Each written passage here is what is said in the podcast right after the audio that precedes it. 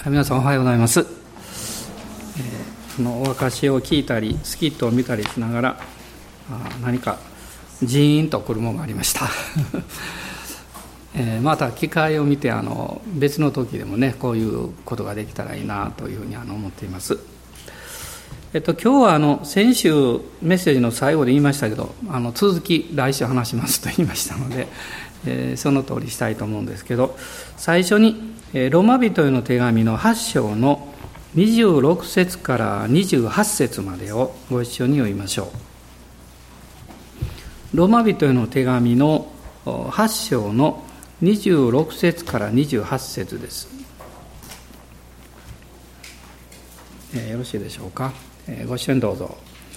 御霊も同じようにして弱い私たちを助けてくださいます。私たちはどのように祈ったらよいかわからないのですが御霊ご自身が言いようもない深いうめきによって私たちのために取りなしてくださいます。人間の心を探り極める方は御霊の思いが何かをよく知っておられます。なぜなら御霊は神の御心に従って生徒のために取りなしをしてくださるからです。神を愛する人々すなわち神のご計画に従って召された人々のためには神が全てのことを働かせて益としてくださることを私たちは知っています。まあ、使徒はこの思いを持っているわけですけど、まあ、その思いが、まあ、その人の生活生き方の中に、まあ、おのずとこう、えー、現れてくるわけですね。ですからその人の持っている思いがその人の人生を作っていくんだというふうに言ってもあの間違いではないかなと思います。そして私たちが信じている、まあ、三位一体なる神、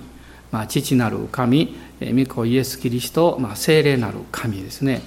この三位一体の神様はもちろんそれぞれにその思いというものを持っておられるわけです。私たちはそれを例えば父なる神様の御心という言い方をするしキリストの心とも聖書に書いてますね。そしてこの精霊に関しては御霊の思い御霊の思いという言葉が出てきます。この8章の前半の中にありますけども8章の6節ですね。肉の思いは死であり御霊による思いは命と平安です。あの精霊様もこの思いを私たちの中に表してくださるんですね。ですからクリスチャンになって時々これは自分の肉の思いなのか精霊による御霊の思いなのかどっちなんだろうというふうに迷ってしまうことが起こってくるわけです。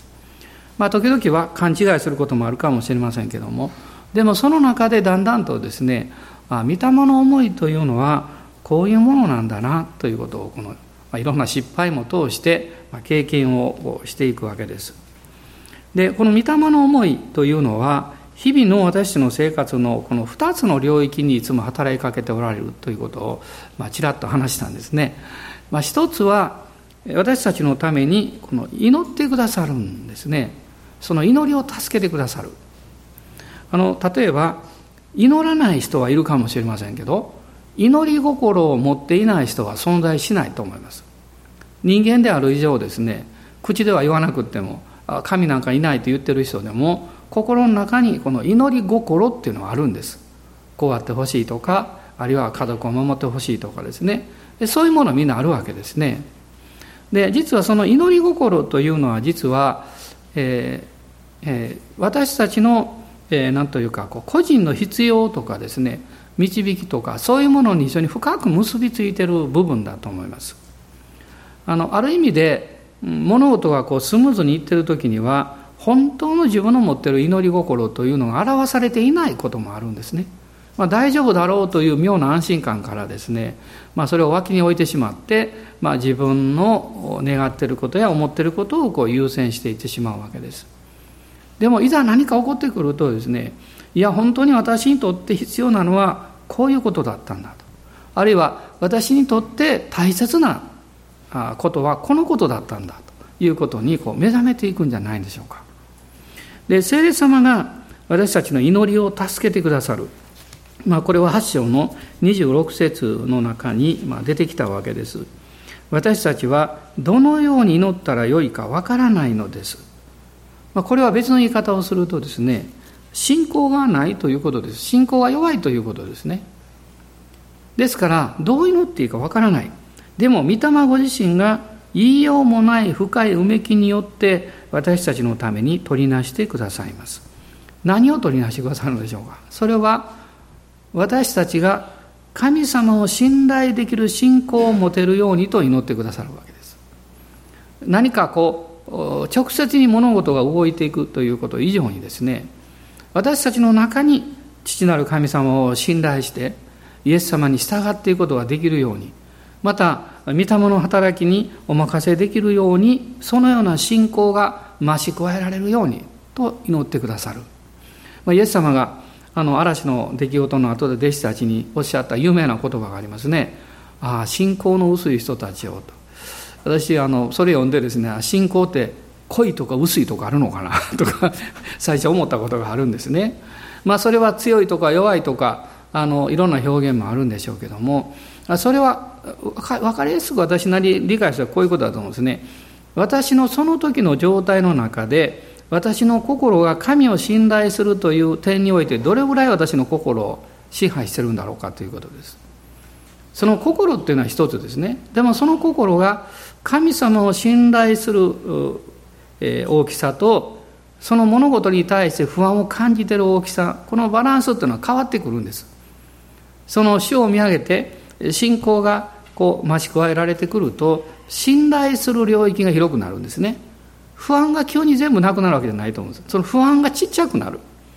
だんだんだんだん小さくなってついには追い出されていってしまう。消えてしまうかも分かりませんね。で人は祈る存在です、まあ、先週3つのことを言ったんですけど一つは人生の現実があるということ。まあ、生活のことや将来のことがあるわけですね。二つ目は、生きる意味について人はどこかでいつも考える。つまり人間だけがですね、何かがあった時に自分はこれで良かったのかなと思うんですね。あの、どんな場合でも小さい子供でも思うんですよ。これで良かったのかなって。まあ表現は違うかもしれません。それはこれで良かったのかと思うということは自分には本来こうあるべき目的がある。生きるなんていうか、えー、目標があるというかねそういうものがそれ何であるか分からなくてもそれがあることを感じてるからだと思うんですね。で聖霊様が私たちのために祈りを取りなしてくださる時にですねそのところにやっぱり信仰をくださるこの勇気を与えてくれるわけです。そしてもう一つはこの霊的存在者としてのこの自分の価値というものを探求しているところがあるんですね。あの、えー、特に、えー、何かこう失敗したり、えー、うまくいかなくなった時に私たちは失望してしまいます、まあ、特にあの日本人の傾向というのはですね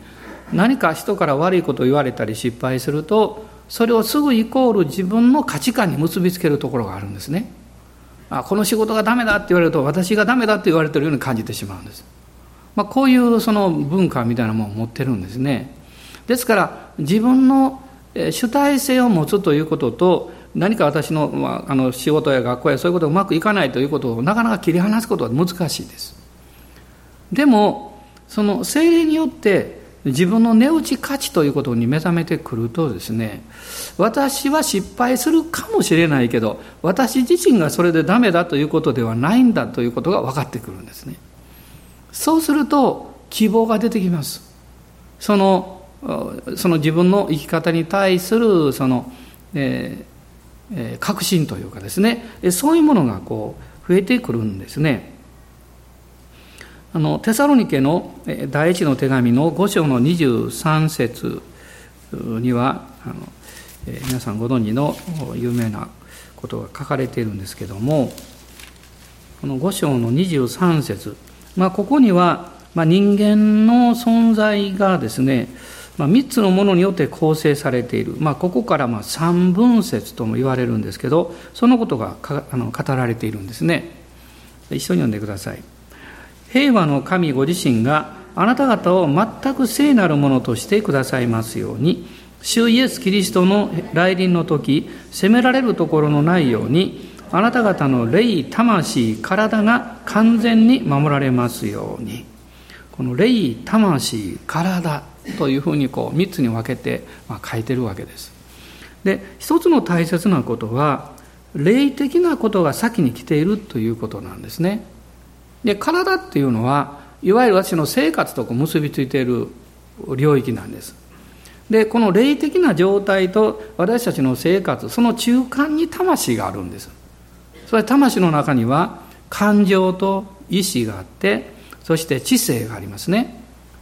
だからあのこのせ、えー、こういうふうに考えたらいいですね。私たちの体いわゆる生活領域が一番影響を与えるのは魂の領域なんです。だから物事が悪くなってくるとあ自分はダメだなとこうまず感じるんですね。あるいはそのように考えてしまうわけです。そうすると、えー、自分が最高にこの一つの目標を持っていこうとしていた目標を下げてしまうんですね。これはダメだろうから、まあ、この程度でいこうかと。そうするとおのずとその結果が出てきますからそのようにしてその人は自分の人生というものを具体的に形作っていくんですね。あの,、えー、あのホームレスのあの伝道のね最初行った時に向こうのあの責任を持ってる先生と話をした時にねこんなことをおっしゃったんですね。あの、まあ、西内の方にねいろんな方が来られるでしょ。で今はまあ昔とは違うと思うんですね。そこに来られてる方たちの層というのが。でだからある意味でもう一回こうやり直してやっていこうという本人がその意欲を持てばですねそれなりにこう回復できる立ち直れる可能性はものすごく大きいんですよ。でもその先生こうおっしゃったんですね。ここにね3ヶ月以上いるとねもうここから出るのが難しくなるんですよとおっしゃったんです。で私はあの分かりませんけどそう言われた。らそうなんですか。と。ということはこういうことかなと思いました。で今しばらく今あの寄せていただいてませんけど、えー、3ヶ月以上行って同じ人の顔がそこにいたら その人は変わらなきゃいけないんだなと思いますもちろんクリスチャンとして来られるは別なんですけどね。そのやっぱりそれは真理だと思います。あのどういうあの現状であってもねそれはどういうところであってもある程度最初は嫌だなしんどいなって言っている人でもですねなんとなくそれに慣れてくるんですね。慣れてくるということはまあ忍耐が与えられるという意味でいい面もあるんです。でもう一つはですねもう一度自分が自分の目標やその夢を持っていたようにやり直そうという意欲を失っていくということなんですね。まあ、モーセもそうですね、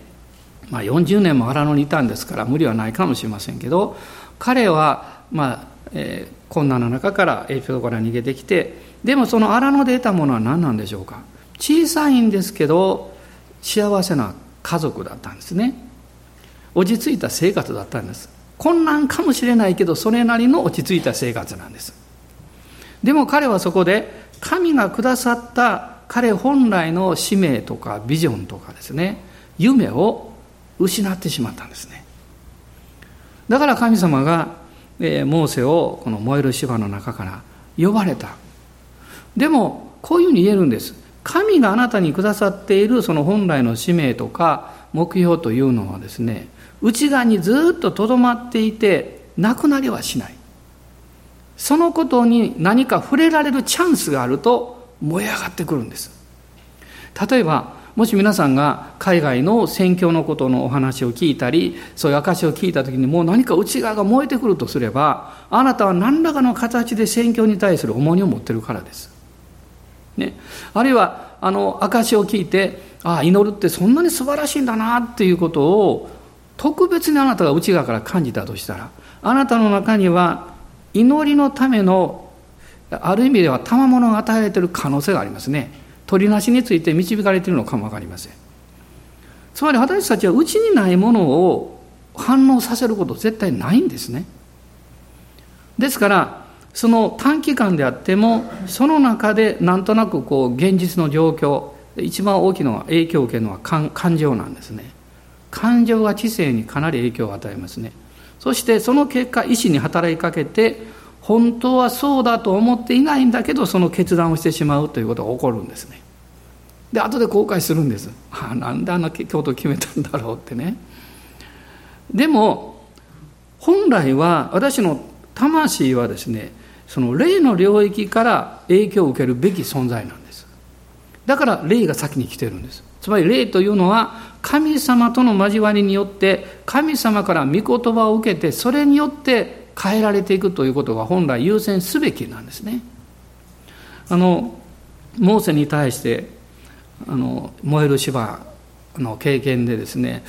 あやっぱりモーセという人は、まあ、40年間荒野の生活の中で神様から与えられていた本来の願いとか使命というものを失いかけていたのかなという状態でもそれはあったんだということが分かるんですね。燃える芝を見た時に彼は見に行こうとしたんですね。普通だったらもう足がすくんで動けないからですね。あるいは逃げて帰ると思うんです。でも彼は近づこうとしたんです。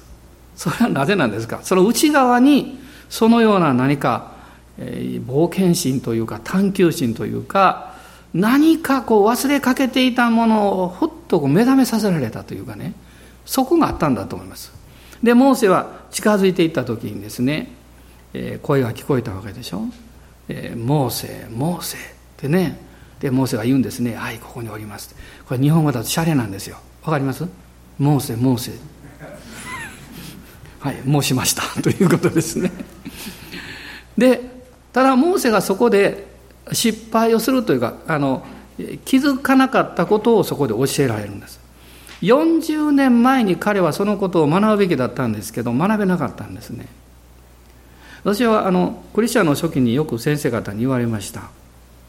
神様があなたを成長させるときに必ずあなたに取り扱いが起こります。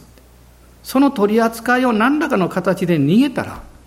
しばらくしたらまた別の形でやってきます。逃げても逃げても形を変えてやってきます。それはねずっと残ってますね。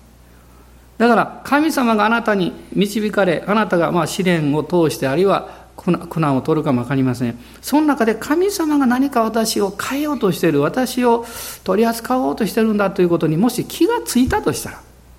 ね、気がつくということはそれは素晴らしいことですよね。その時にあなたは逃げないで主に委ねることです。主に捧げることです。そうしないと逃げるとねまた同じもの問題がね別の形で何ヶ月先か何年先か分かりません。やってきますよ。つまりモーセの問題は何だったんですか？自分の靴を履いたままで主の前に行こうとしたことなんです。つまりそれが人間の力で神がくださった使命を果たそうとしたことです。ここで彼は学ぶんですね。40年後にモーセあなたの足の靴を脱ぎなさいということです、まあ、足の靴というのはあの人間の権利とか、えー、自分の慣れ親んできた生き方とかいろんなものを表してると思うんですね。あるいは自分を守るものとかね。でもそれを全部脱がなきゃいけない。つまり性別するということでしょう。まあヨシュアもそのことをあのエリコのね戦いの前で経験しますね。だから神様も同じように私たちを導かれるんですけどそれは結局何を教えてるかというと人はパンのみによって生きるにあらずということです。神の口から出る一つ一つの言葉によって生きる。つまり御言葉に聞き従って生きるということを第一に学ぶためなんですね。まあモーセはそこでひれ伏すわけです。私たちも同じ経験をきっとするでしょうね。ですから精霊が様が御霊の祈りが私たちの生活のことや自分の生き方のことやあの自分の悩みについて共に祈ってくださったとしてもですねそこに私たちを実は導こうとしてるんですね。そしてこの8章の後半27節そして8節なんですけどその特に27節の中には聖霊さんはもう一つの領域のことをここでなさるということが出てくるんです。それは生徒のために取りなしをしてくださるからです。あの変な質問しますけど私はキリストにある生徒だと思ってる方どのくらいおられますか？いや手を挙げていいもんかどうか悩んでますね。私はこの「聖清い」という字見るとどうもそうなってないように思うってね。そうですね。普通に考えるとそう思いますよね。でも神様は今日もあなたを生徒と見ておられるんですよ。お隣の方言ってください。あなたは生徒ですよって。まあいわゆるセイントですよ。聖なるものとされてるんですよ。いやいやいやいやってこう言いますけどね。でもあなたがそう言っても神様はそうおっしゃってるのにそれを受け入れなかったらそれこそ不信仰じゃないですか。不従順と言った方がいいでしょうね。でこのエペソビトの手紙を見ていただきたいんですが一章です。エペソビトの手紙のあの一章。一章の4節そして7節を読みたいと思います。どうぞ。すなわち神は私たちを世界のもとにの置かれる前からキリストのうちに選び見前で清く傷のないものにしようとされました。そして7節。私たちはこの御子のうちにあって御子の地による贖い。すなわち罪の許しを受けているのです。これは神の豊かな恵みによることです。神様はご自分の権威と御心の中にあなたを選んでくださった。神の選びです。生徒というのはまず神によって選ばれた人です。そしてこの7節を見るとイエス・キリストの血潮の贖いによって、えー、罪の許しを受けている。神様に私は選ばれて罪の許しを受けているんだという、まあ、その信仰を持っているということはあなたは生徒であるということなんです、まあ、逆に言えば私は生徒として召されているということを、えー、信頼すればするほどそこに自分の自信を持てば持つほどですねあの神の選びとこの贖いによる許しというものがより、えー、確信されるようになるわけですね。でその聖霊様がこの祈られるのはどういうことかっていうとあなたが生徒であるがゆえに今からは、えー、今までのあなたの人生ではなくってキリストによって選ばれ許され生徒とされたあなたにのために神が計画されている人生になるようにと祈っておられるんです。ね、それはこの27節にあ8章ですけどローマ書の8章の27節にありました「御霊は神の御心に従って生徒のために取りなしをしてくださる。だから、聖霊様がですね、あなたのうちに取りなし、祈っておられると、祈りを助けてくださっているという面では、もう一度言いますけど、2種類あるんですね。あなた自身の人生というもののために取りなしをくださっています。でももう一方は、あなたがキリストにあって、生徒とされた、その人生を生きるように取りなしをしておられる。この後者の部分がですね、実はクリスチャン生活の中に経験する霊の戦いのうめきの部分なんです。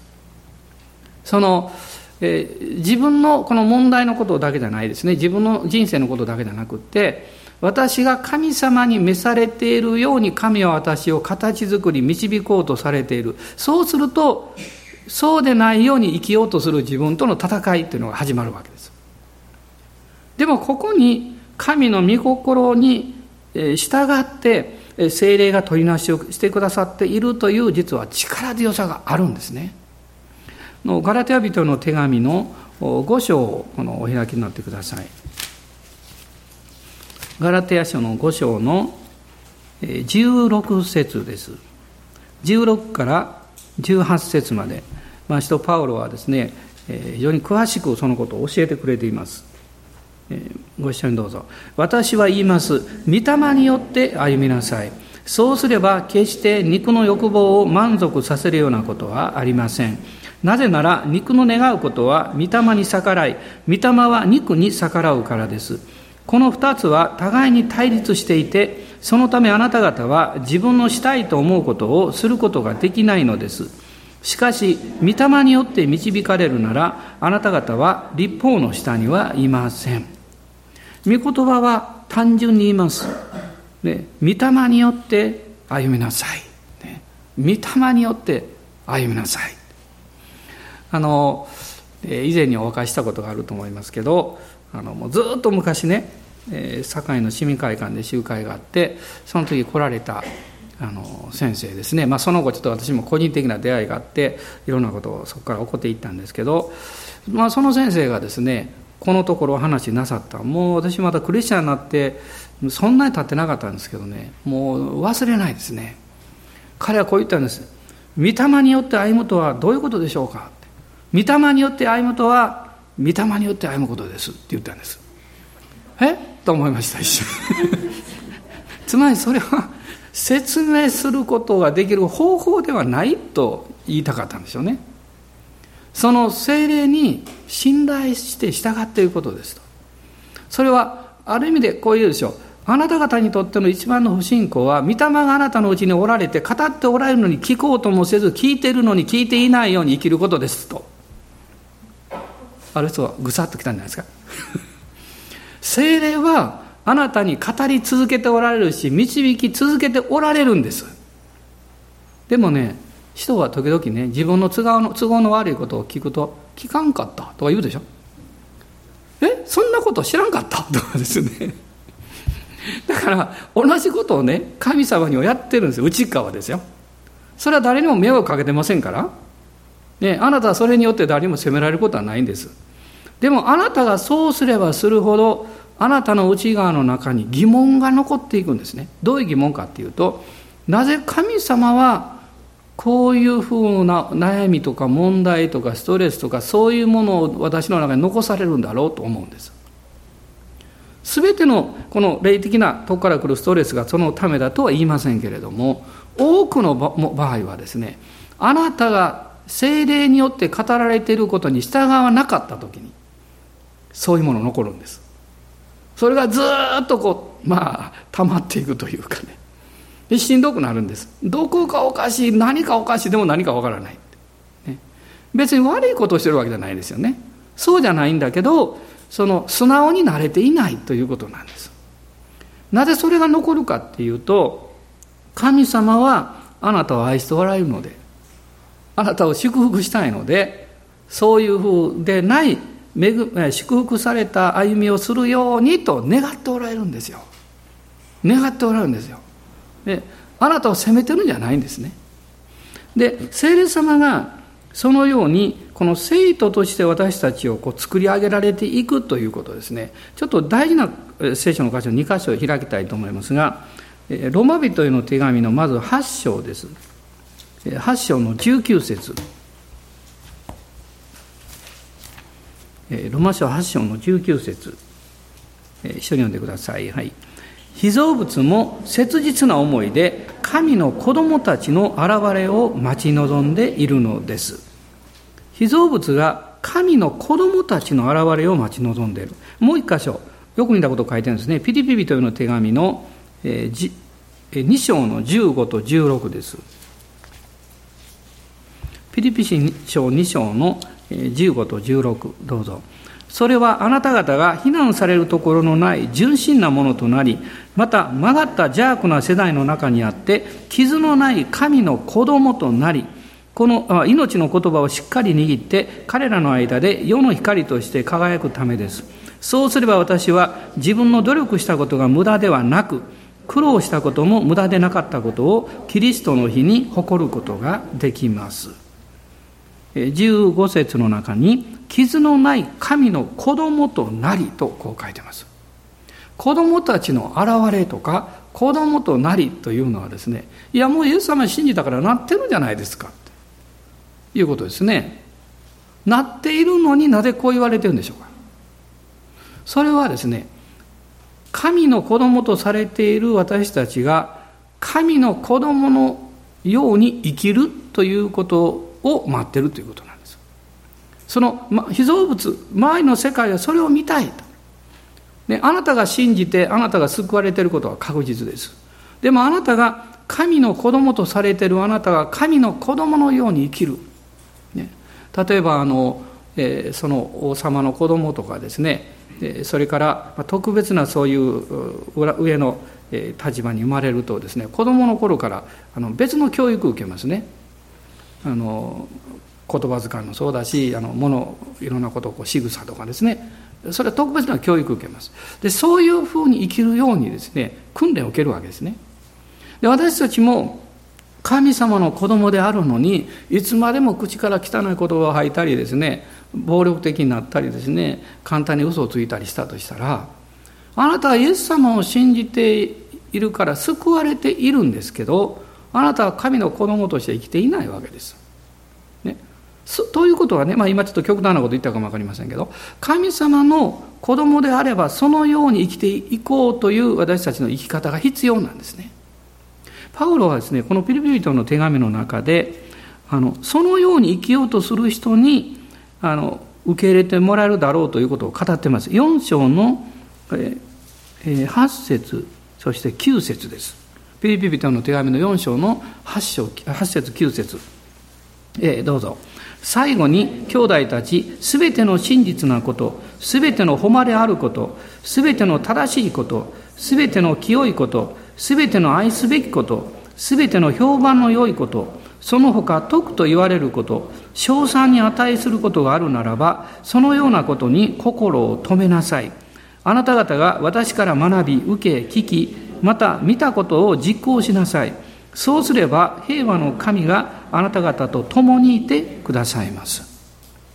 ここだけ読むと何か、えー、道徳というかね、えー、何かこう自己訓練の目標のようにこう聞こえるんですけどパウロはそんなこと言ってないんですね。神の子供として生きようとする人はそういう姿勢を持って生きる人はこういうことに心を止めるんですよって言ってるんです、ね、もう一度言いますけど全ての真実なこと真実に生きなさいと言ってますねすべての誉れあること、正しいこと、清いこと、ね、愛すべきこと、評判の良いこと、徳と言われること、称賛に値すること、そういうことを心に留めなさい。心に留めなさいと言ってます。あの、クリスチャン生活を考えるときに、クリスチャンでもですね、あえてでもと言いたいんですね。多くの場合は、マイナス面をどう問題解決するかを考えすぎるんです。ね、ああこういう自分にはもう悪いところがあるとかねこういうことはクリスチャンとしては良くないだろうなと思いながらなかなかやめられないとかですねそういうことどうしたらいいだろうかどうしたらいいだろうかってこう考えるんです。でも聖書は実は解,、まあ、解決というかその方向はそういうふうに言ってないんですむしろ逆なんです。良いことに心を止めて良いことにあなたが心をもっと向けるようにしてそして自分が神様の恵みによって変えられていくようにすれば気がつくとですね自分が嫌だったなと思うことはいつの間にかしなくなってる。で自分が必要ないなと思うことをですね本当はやめたいなと思うことはいつの間にかやめてしまってる。こういうふうに変えられるんですよ。だからそこには自分の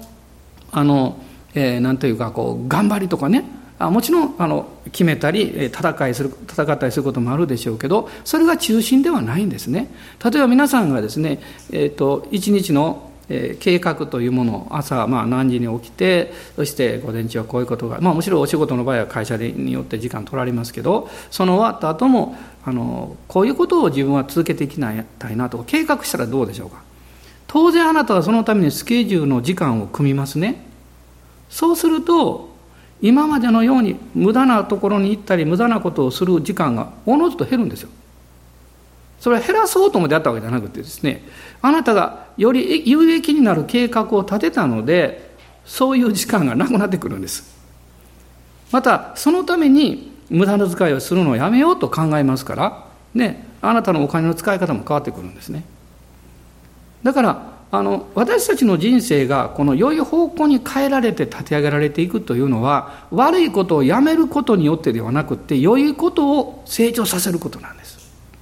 その一番根底になってるあの、まあ、悪いものはね自分にはそんなことはできないだろうとかね、そういうことを考えたってどうせ人はあのあんまりよく評価はしてくれないだろうとかねそんなふうに考えてしまうことです。でもあなたの人生はあなたなんですよ。神様があなたの人生をご覧になってるわけで他の人があなたをどう見ているかをご覧になってるわけじゃないんです。だからそういう意味においては自分の人生のこの、まあ、責任ですね。特に、えー、自分の人生が自分にとって幸いである幸せであるかどうかという責任はほとんど本人にかかってます。ね。あの、困難があるから、あの不幸ではないでしょ。物事が全部揃ってるから幸せじゃないんですよ。他の人はそういうかもしれないけど、本人はわかります。内側に大切なものがなかったら何が揃っていても不幸せですね。困難があっても内側に喜びがあり平安があればその人の人生は幸せでしょだからそのように考えた時にですね精霊様が私たちの外側そしてこの魂でももっと奥深いこの霊的な領域からそれをなそうとしておられるんだということが非常に大きな意味があるんです。ここを目覚めていく必要があるんですクリスチャンは。今日一番言いたいメッセージはこれからなんです。ここここなんです。ね、これ理屈じゃ方法じゃないんです。もういつも私が語ってることなんですけど、それをもう一度確認してほしいんです。ね、それはどういうことかというと、まず一つのことはですね、神様の、えー、父なる神様とキリストの愛の中に毎日のあなたの生活を置くということです。でキリストにつながるという表現もあるでしょう。あのヨハネによる福音書の15章の9節を読みたいと思います。ヨハネによる福音書の15章の9節です。父が私を愛されたように、私もあなた方を愛しました。私の愛の中にとどまりなさい。キリストの愛の中にとどまる、まあ、ユダヤ書の21節の中には、この父なる神の愛の中に自分を保ちという言葉があります。神様の愛の中にあなたを置くというのはどういう意味かっていうと、イエス・キリストの十字架の贖いの中にいつもあなたがしっかりつながっていくということです。そうすると、自分を責めることがやってきても、ノーと言えるんですね。私はキリストによって許され、愛されているんだ。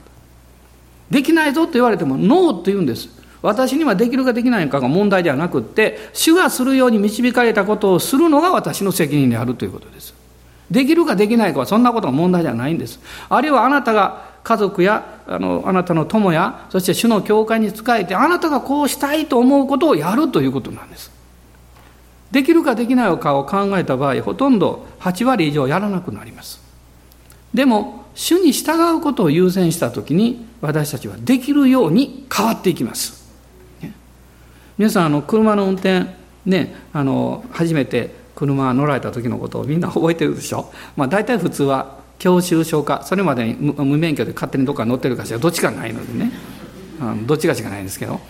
あの私も教習所に行ってですね「その音するんですよ」ってこうキー入れてたらもううわエンジンが乗って「うわ動く!」とか思ってですね。アクセル踏んで動いた時の感動今でも覚えてますね動いたっ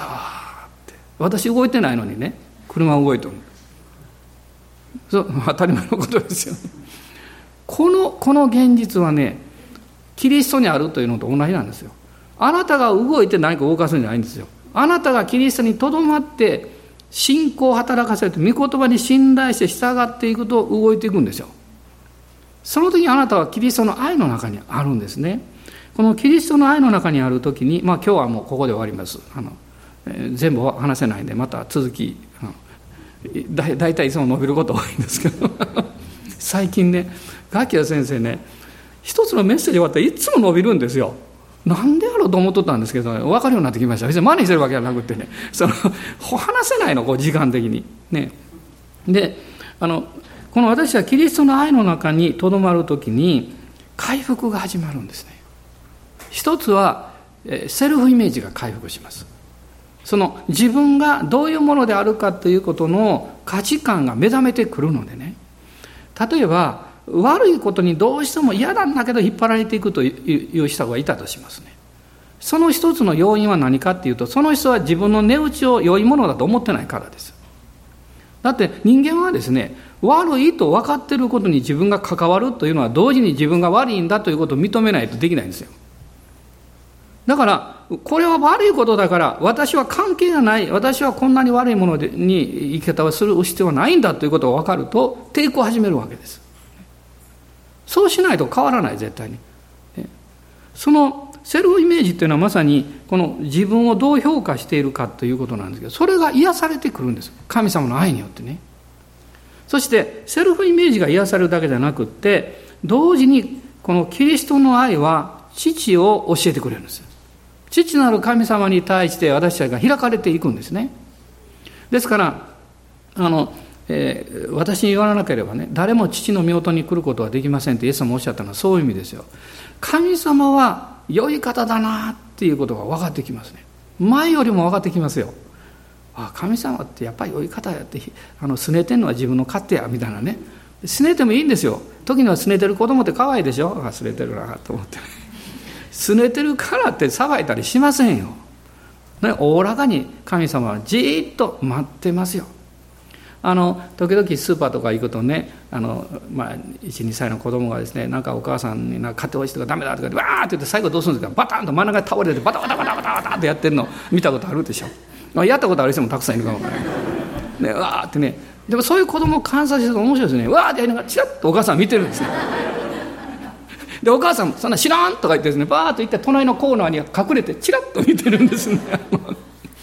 やっぱりね親子やなと思うんですね。私たちが、ね、どういう言い方をしてあなたがすねようがどうしようが神様の愛は変わりません。でも言っときますけどすねても神は動きません。神は神様はあなたの信仰ぐらいになりたいんですよ、ね、何か神様をこう信頼するのが難しいという原因を自分の中にあるからと言ってこのすねたりですね何ていうか自己憐憫になったりそんなことする必要ないんですね。イエス様はあなたに必ずその恵みと力くださいます。神様は良い方なんです、ね、どうぞおっしゃってください大人の方にね。神様良い方。こうなんかこうアクションがあるといいです。神様良い方です。よ、ね、本当に良い方、ね、そして自分のセルフイメージが変わり神様が良い方なんだということが分かってくるとですね一番私たちに身近なものが変わるんです。それそれは自分の人生が健全になるんだということを信じられるんですよ。自分の人生が健全になる。健康にされる。まあ誠実でありまた神様から恵みを受けてね祝福を受けて先週先々週ですか私開きましたね。あの、えーお互いに親切にし心の優しい人になりなさい。エペソ書4章にありましたね。それはその結果起こるんですね。その自分の生活というものがまあ守られていて、えー、そして安心できるんだという人は他の人に害を加えません、ね、そうですよね。同じようにですね私たちの自分の価値観というものは神の前に大切であるということに目覚めてそして神様はいつも良いことをしてくださるんだということを信頼する生き方をすればおのずとあなたあなたの人生を大切に考えます。自分の人生を大切に考える人が他の人を傷つけることは絶対ないですよ。神様はそのように普通これは論理としてはですねクリスチャンであろうがなかろうが関係なくそういう論理持ってるんですよみんなのどんな人でも。でもそれを私たちの内側から精霊によって日々に実現化してくださる歩みが実はクリスチャン生活なんですよ。クリスチャンの霊的な歩みなんですね。だからパウロは言うんです。御霊によって歩みなさい。あなた方のうちにいらっしゃる精霊様があなたのために取りなしておられる。それはあなたが何かこうあらねばならないというからではなくてあなたがキリストによって選ばれそして許されて生徒とされているので神の御心に沿って生きる人生を作り上げてほしいと神は願っているわけです。まあ、昨日もあの礼拝の中でね鶴見の礼拝でちょっと話しとったんですけどね、まあ、あの皆さんとは大体毎週とか週に何回かお会いするんですけどあの、まあ、CPM の集会とか行きますと年に数回お会いする人たちっていうのはたくさんいるんですね。本当にたくさんおられる。でしかもその方たちと5年10年長い方は20年近く会ってるわけです、ね、そうするとですねその人たちがイエス様を信頼して歩んでこられて自分のことはあんまりよくわからないのでねこの変えられていってる姿がわかるんですよ。どういうふうに変えられると思います？通常はね優しくなるんです。穏やかになるんです。柔和になるんです、ね、特に目が優しくなりますね。ちょっと大人の人の目を見てる人おりますけど目が いやこれ不思議に目が優しくなる。これ心の内側が出てくるんで目っていうのはあの顔笑ってのも目が睨んでるとかね、まあそ、そんなことないかもしれんけど。だから内側がこう変えられていくでしょ。それを皆さんあの 年に数回であってもいろんな人とお会いしてそれを見ている見ることができるのがどんなに嬉しいか分かります？ね嬉しいですね。あイエス様を信じてあこの方はこういうふうに変えられたんだなと思うんですね。よりこう、えー、祝福されてるなって感じるんです。現実の問題はいろいろあるんかも分かりませんよ。でもその人の人格や生き方や何か雰囲気やそういうものが変わるんですよ。すごいなと思います。だからもっとねもっと来てくださいねと思うんです。反対になったらどうなるんですか？3年前の方が良かったような気がする。んですねもう毎回来るごとに悪くなってる険悪になってですね、えー、何か雰囲気が暗くなってですよ。もしそんなことが本当に続いたら私もうすいません次から来ないでくださいって 来るとあなた悪くなるか分かりませんからって言うかもしれませんね。私たちが集まって礼拝をし主を賛美するのは精霊の働きと御言葉とそして父なる神様の大きな摂理と導きの中で神の子供として変えられるためなんですよ。だから礼拝に行くのが楽しいわけです。ね、礼拝に行くということが大切だという意味はあなたの人生に直接影響を与えるからです。神様は今週も 私たち一人一人を導いていらっしゃいます。神の御神の御心に従って精霊は生徒であるあなたのために取りなしをしていらっしゃいます。アーメン。感謝します。もう一回お話します。それじゃあお立ち上がりください。アーメン。主の皆をあがめましょう。ハレルヤ。感謝します。アーメン。今主の皆をあがめますよご一緒に主を賛美してください。ハレルヤハレルヤ。おおイエス様感謝します。あなたの恵みが十分であることをありがとうございます。私の肉はいつも逆らって自我は本当に盾をついて傲慢になり強情になり主の御心になかなか従おうとしませんけどイエス様どうぞ助けてください。あなたの十字架がああ主を照らされてくる時に私はそこでもう死んでいるんだということそして葬られたんだということそのことを精霊が教えてくださることを感謝申し上げます。アーメン。キリストにある隠されている新しい私がこの新しい週も表されてきますように。おお主よ感謝します。今一緒にどうぞ声出し祈ってください。あなたの本来のあなたの願いや求めがあるでしょう。そのためには悔い改めが必要です。そうそれを信じなかったことを悔い改めましょう。そのことを、え、無視してきたことを悔い改めましょう。アーメンあなたが精霊があなたを変えようとするときにあなたが変わらない決断をするとあなたは必ず誰かのせいにします。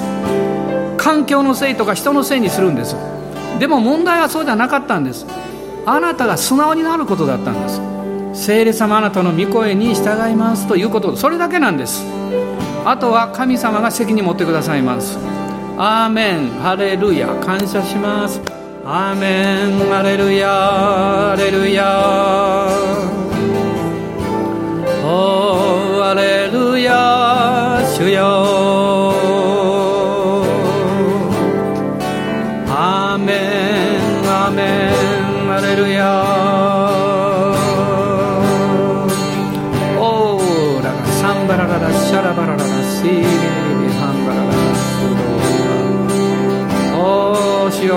します。あなたの贖いの恵みが今日も豊かに注がれています。感謝します。今受け取ります。神様の恵みは太陽の光のようです。何かある部分だけじゃなくってもう全体に注がれています。おーハレルヤ。アメン。アメン。アメン。自分の弱さも自分の足りなさもそこに恵みをいただきます。おー主よ。おー主よ。感謝します。ハレルヤ。おーサンバラララシャラバラララスローヤアメンアメンアレルヤ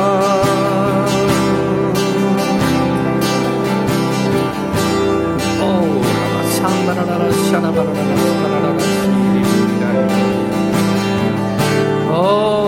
の週も新しい週になります。期待に満ちた週になります。前進します。持っていた願いと夢を一歩でも進めさせます。おおハレルヤ。恐れに対して出ていけと命じます。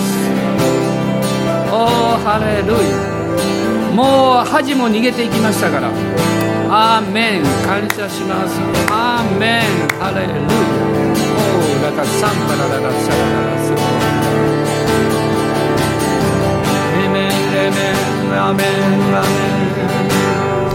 ンオラララスカラララシデレレレミアンダラララスドエリミガラララサンバラララスドリアンダララララスラララスオーラバカシャンバラララスドリアンダアーメンアーメンハレル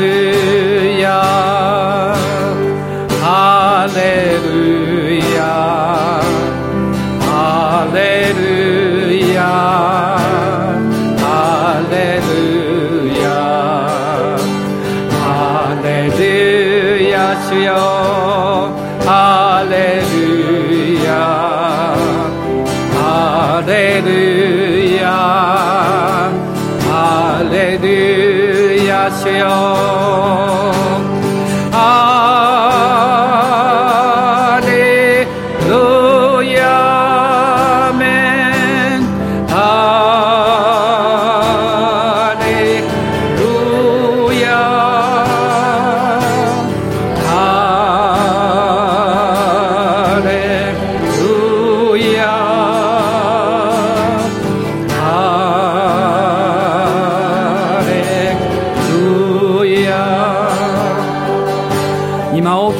大きな試練の中におられる方もいらっしゃいます。